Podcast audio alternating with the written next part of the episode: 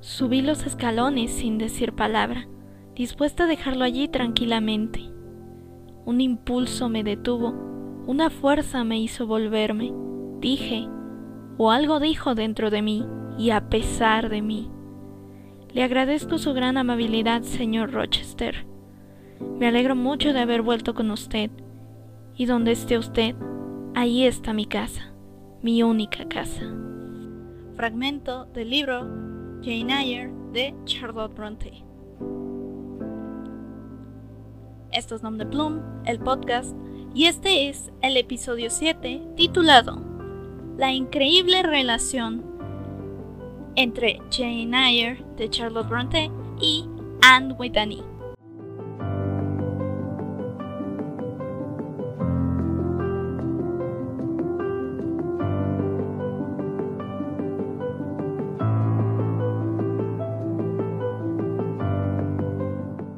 Cabe decir, por supuesto, que Jane Eyre es, sin lugar a dudas, la obra más importante de Charlotte Bronte. Charlotte Bronte, pues, es una escritora inglesa que es ampliamente conocida sobre todo por la hermandad con sus hermanas, que también eran escritoras, que son Anna y Emily. Anna más conocida por su poesía Emily, conocida sobre todo por su única novela, Cumbres Borrascosas. Y Charlotte, que es la que más escribió, tiene su más grande obra que se presentó como Jane Eyre, una autobiografía. Lo cual es curioso y ha hecho que la crítica en muchas ocasiones llegue a relacionar lo que Charlotte cuenta en Jane Eyre con la propia vida de, la autora.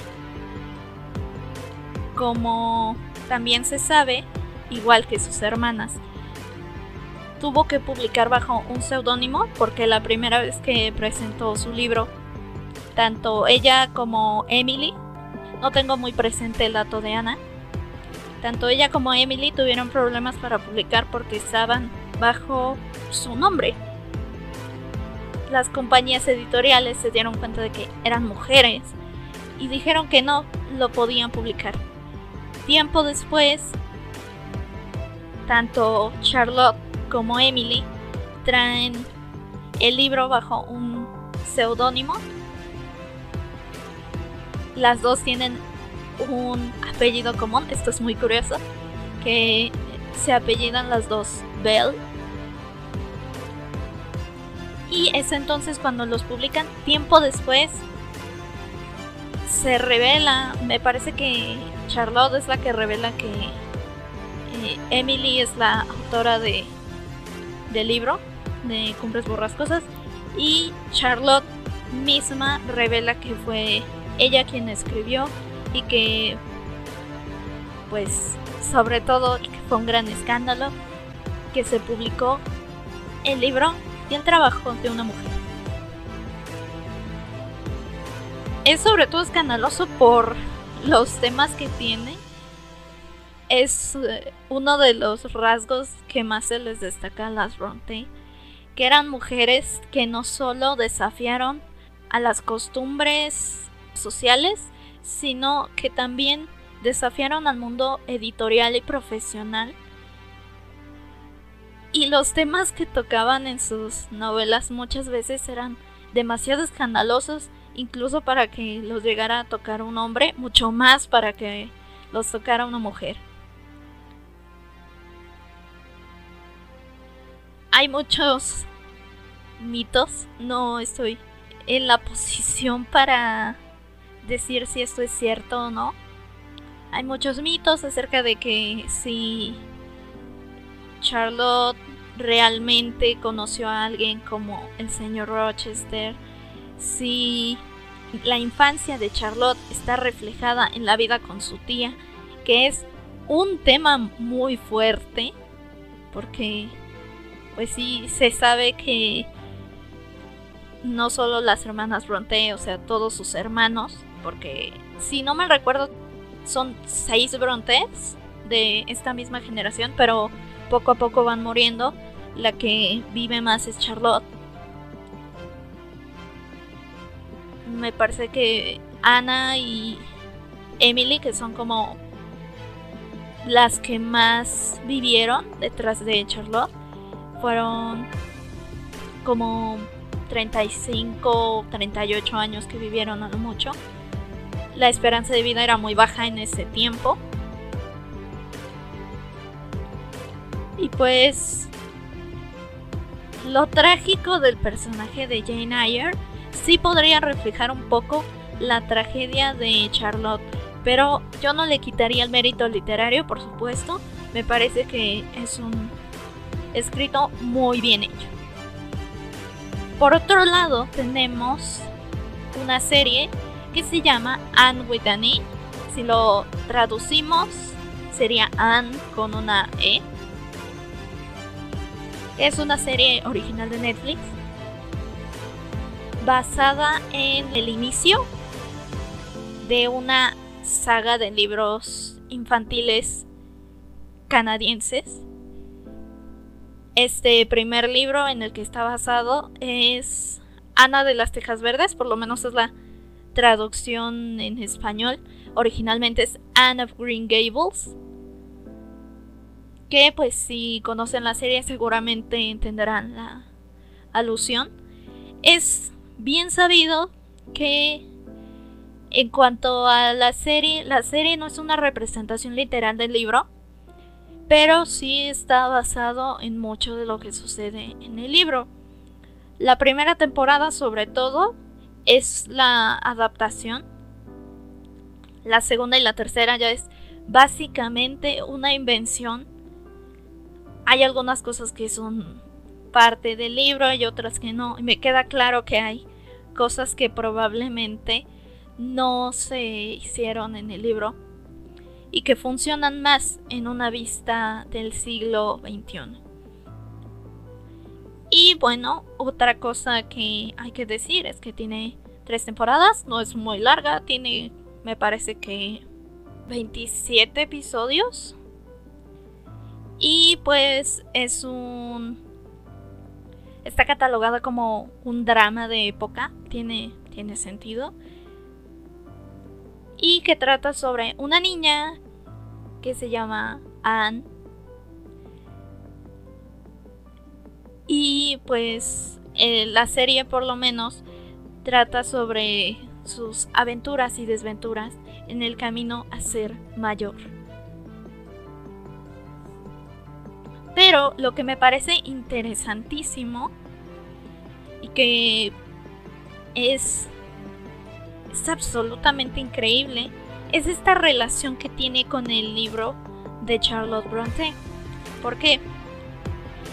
Desde el inicio de la serie, desde el primer capítulo, Anne se destaca por ser una niña que conoce a la perfección el libro de Jane Eyre. Lo cita continuamente, sobre todo en la primera temporada.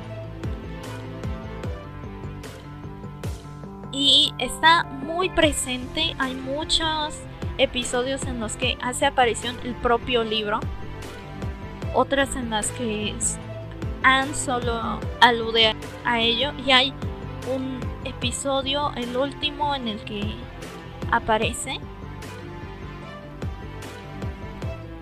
en el que Anne lo lee en una fiesta. Es el episodio 7, donde es la fiesta de la tía Joe, o la fiesta de la tía Josephine Barry. es la última vez que aparece, pero a mí me resulta muy curioso que esta relación vaya más allá de las menciones. Primero que nada, y este es un dato que es ampliamente conocido, si no lo saben, de todas maneras, lo menciono porque no me parece un dato menor. Cada episodio de la serie es una frase del libro de Jane Eyre. En el episodio 7 de la primera temporada se llama Donde quiera que esté usted, está mi casa, que es la cita que les leí eh, al principio. El episodio 2 es una de las... hace alusión a una de las citas más conocidas del libro. El episodio 2 se llama No soy un pájaro y la cita más famosa de Jane Eyre es No soy un pájaro y no he caído en ninguna red. Soy un ser humano con voluntad propia. Todos los capítulos hacen alusión o citan directamente una frase del libro de Jane Eyre. Este no, mm, como le repito, no es un dato menor porque nos está dejando ver que la alusión es total y completa. Jane Eyre no deja de estar presente después del episodio 7 de la segunda temporada, que es cuando hace su última mención. No deja de estar presente porque está en todas las temporadas.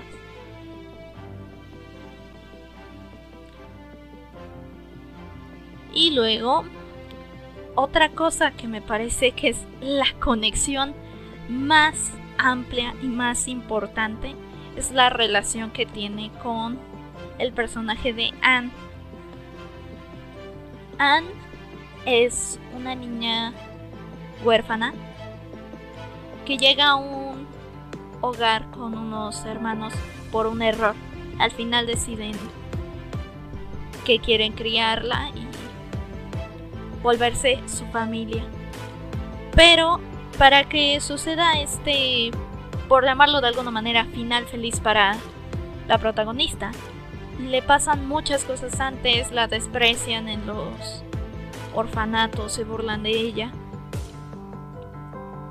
Porque este personaje tiene la peculiaridad y es una de las particularidades del personaje de que Anne no deja de hablar y tiene una imaginación muy grande, así que siempre está fantaseando, imaginando, actuando, porque es su, es su manera de ser, no tiene nada de malo, pero a los demás niños les parece muy molesto.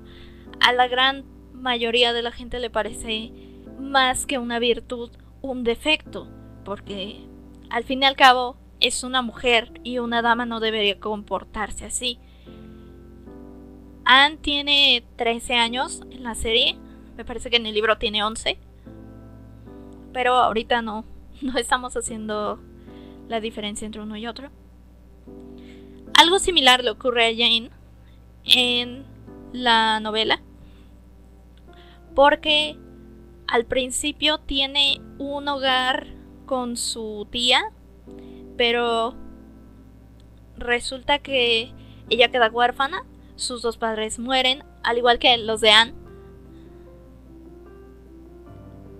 Y la dejan con sus tíos.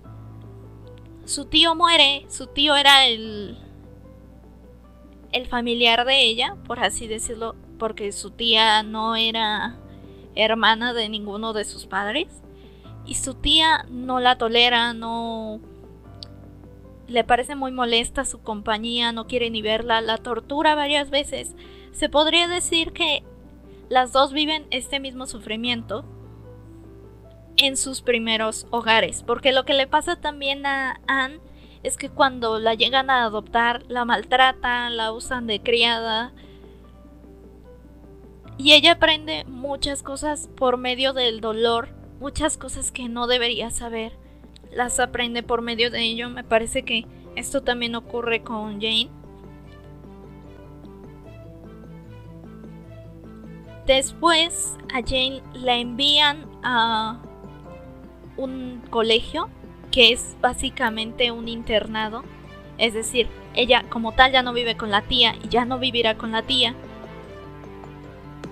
Donde se siente mucho más a gusto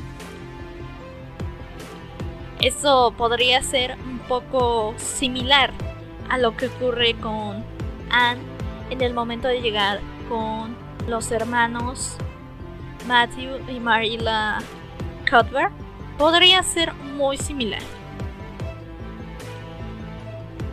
otra cosa que me parece absolutamente necesario decir y que parece algo muy simple, pero sinceramente no, no lo es.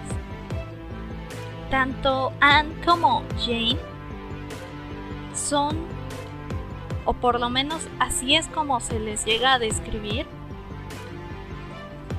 son mujeres ordinarias con mentes e ideas extraordinarias. ¿Por qué? Esa es otra peculiaridad que tienen ambos personajes y por lo que me parece que la relación está ahí todo el tiempo, incluso cuando ya no se mencione el libro. Anne, una de las razones por las que es discriminada es porque es pelirroja. Como sabemos, hay, hasta el día de hoy incluso, hay una creencia de que los pelirrojos traen mala suerte, un montón de cosas que realmente no tienen pies ni cabeza, pero la gente pues se lo tomaba muy en serio. El canon de belleza sobre todo, pues obviamente no iba hacia una mujer pelirroja. Era como considerado como parte del pecado porque fuego y todo eso. Así que muchas de las personas la desprecian y es un poco la alusión de que para que fueras una mujer extraordinaria tenías que ser hermosa. Si eres pelirroja, no eres hermosa por definición, aunque lo seas. Es una cuestión horrible, pero así era.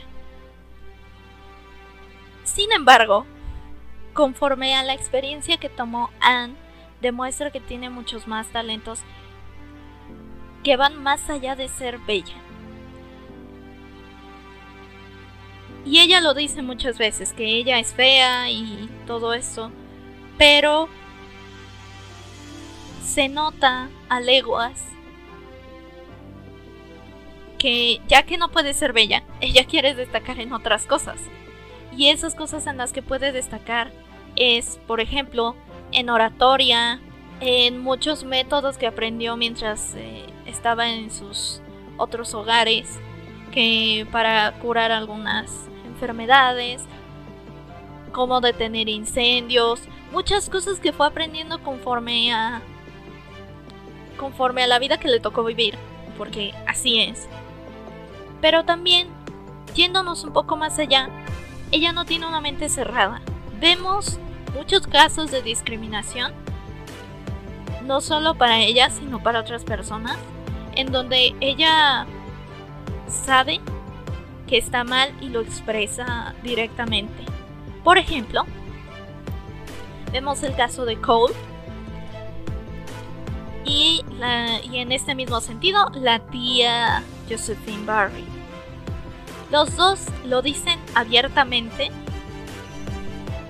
uno más abierto que el otro, pero pues eh, el espectador lo sabe y algunas personas de su círculo también lo saben. Que los dos abiertamente dicen que son homosexuales. Por supuesto, esto estaba prohibidísimo y no solo prohibido, era ilegal. Aunque algunos se escandalizan al saberlo, porque esta es la realidad, algunos se escandalizan, lo notan y los desprecian, les dan asco. Hay muchas escenas en donde esto ocurre. Lo que Anne hace es que le parece maravilloso y amplía las posibilidades. No le parece algo extraño, no le parece peculiar le parece simplemente maravilloso. Y eso nos dice muchísimo acerca de su mente, viviendo en un mundo en el que vive. Otro de los casos, este me parece uno de los más increíbles, es que Anne hace muchos comentarios acerca del feminismo, no solo de palabras, sino que lo demuestra una de las razones por las que esta serie es ampliamente conocida es precisamente por ello. Porque Anne tiene muchas frases muy conocidas de que las mujeres van a hacer lo mismo que los hombres y más. O por ejemplo, y esta que me parece increíble, es lo que escribe en el periódico, que se titula ¿Qué es justo? Hablando sobre un caso de una de sus amigas en donde han arruinado su reputación, pero a él no le pasa absolutamente nada. Y viene esta frase que también es súper conocida, que dice que las mujeres no son completadas por los hombres, ellas nacen completas. Lo cual nos demuestra evidentemente que Anne tiene un pensamiento completamente diferente al de la época. Vemos una racionalidad increíble para una mente del siglo XX. Podemos notar que es sumamente increíble la manera que tiene de manejar las situaciones. La otra es la cuestión del racismo, que este también es un tema. Esto lo vemos con... Sobre todo porque cuando llega Mary ya no se demuestra tanto, por lo menos.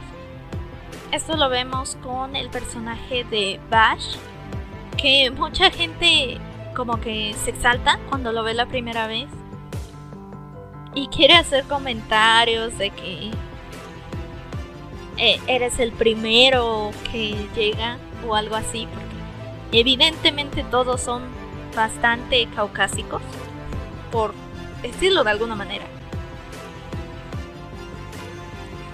Y él obviamente llama la atención, él viene de otro lugar. Y para Anne no es nada extraño. Le resulta muy natural. Lo mismo pasa con Capuet, si se acuerdan.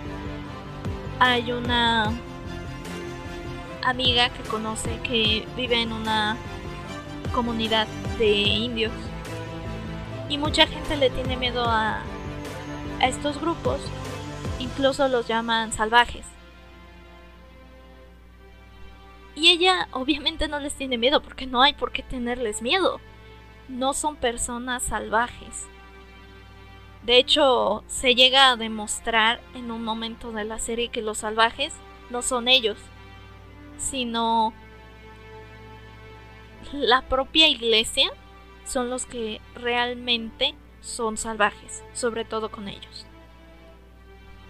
Jane tiene un pensamiento muy diferente al de muchas mujeres.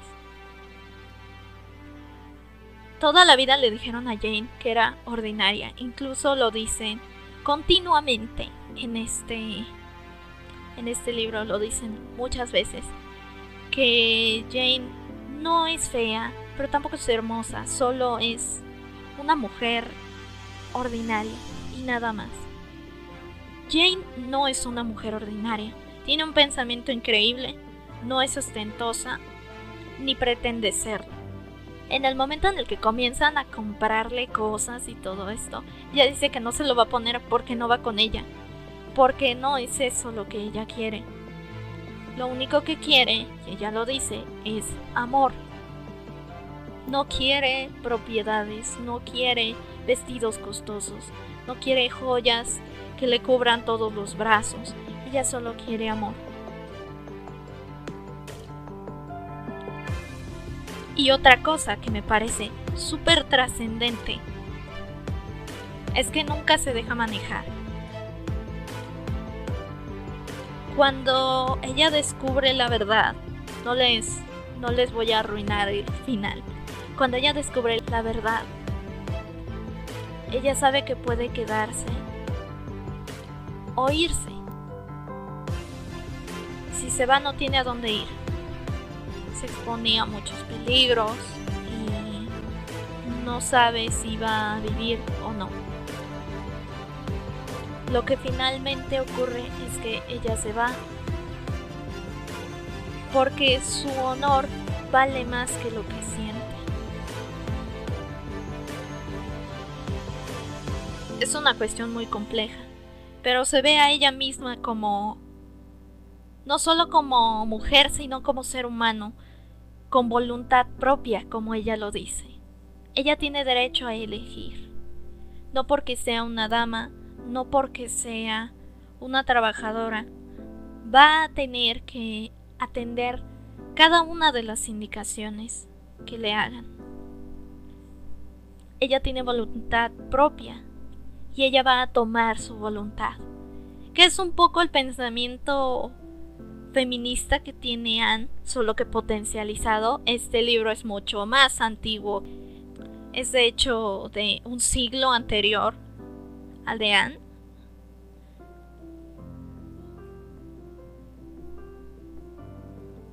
Y luego está esa cuestión de que que también es una cuestión muy marcada. Me parece que es la conexión más grande que tiene con Anne. Hay un punto en el que Anne tiene una pelea porque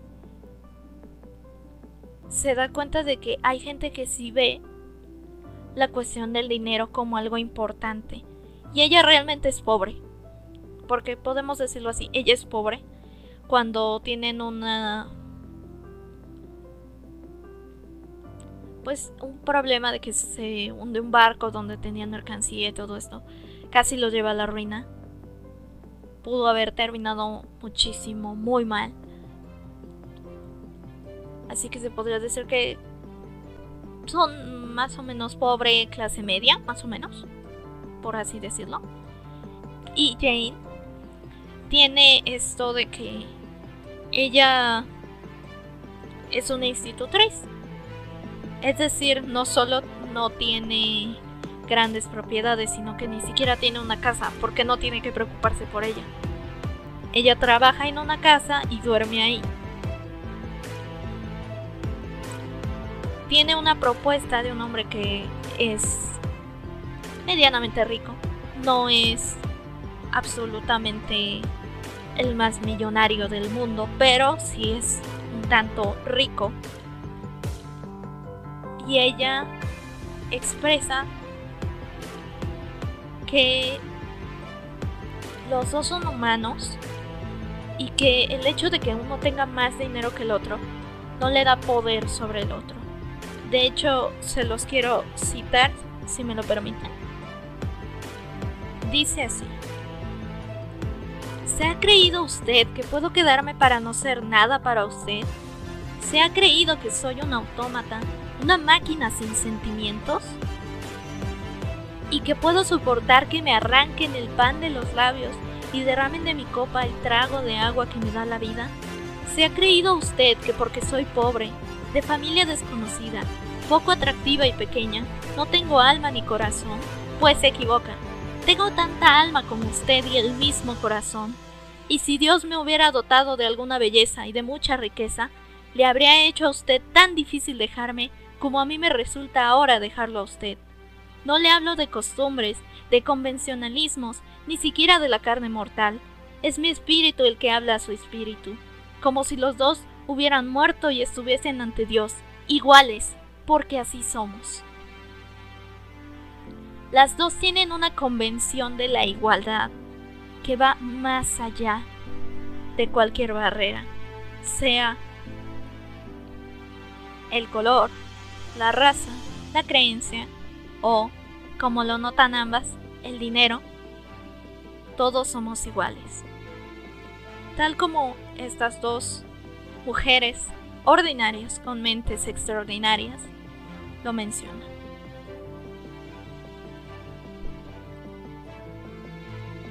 Yo los invito, si quieren, es una es un trabajo muy interesante.